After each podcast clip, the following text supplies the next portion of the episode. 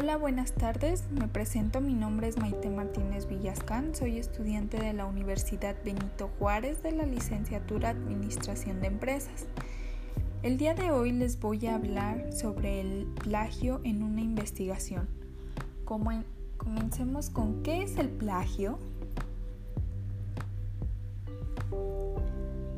Plagiar es copiar una idea o una obra literaria, artística o científica de otro autor, presentándola como si fuera propia.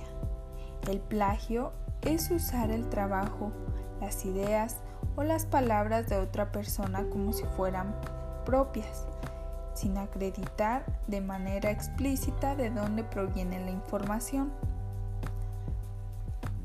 ¿Qué caracteriza el plagio? La copia total o parcial no autorizada de una obra ajena, la presentación de la copia como obra original propia, suplantando al autor verdadero. ¿Cuándo se comete plagio? Cuando se divulga, publica y reproduce una obra a nombre de un autor distinto del verdadero atentando a sus derechos morales y patrimoniales, ya que se usurpa su autoría y se defraudan sus intereses económicos. No es plagio cuando expresamos o presentamos trabajos o ideas originales. Presentar una compilación de resultados de una investigación original. El conocimiento común o conocimiento público que son hechos o ideas que pueden encontrarse en muchos lugares y que son conocidos por muchas personas.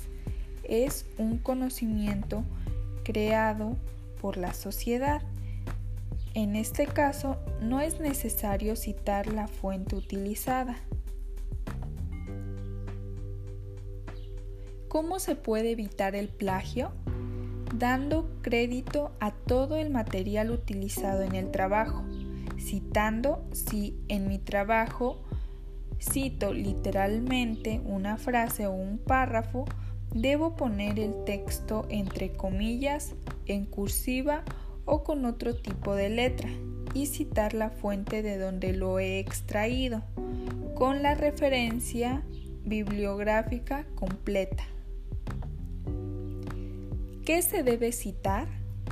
Datos, cifras, estadísticas que no sean de conocimiento común, teorías o ideas específicas que han sido propuestas por otras personas o cualquier información específica que no sea de conocimiento público. También debemos de parafrasear.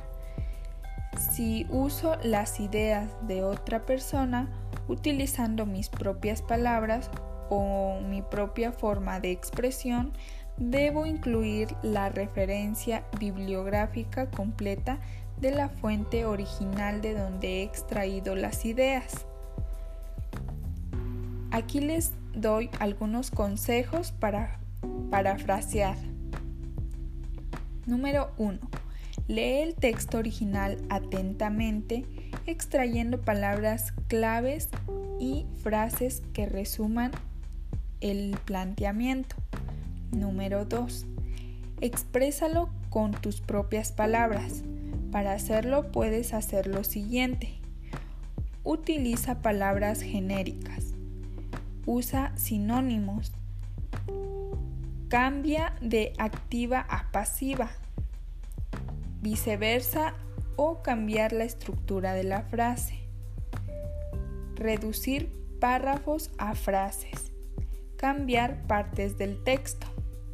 Y bueno, esto ha sido todo por hoy. Espero les haya gustado y les sirva la información. Sin más que decir, me despido. Hasta luego.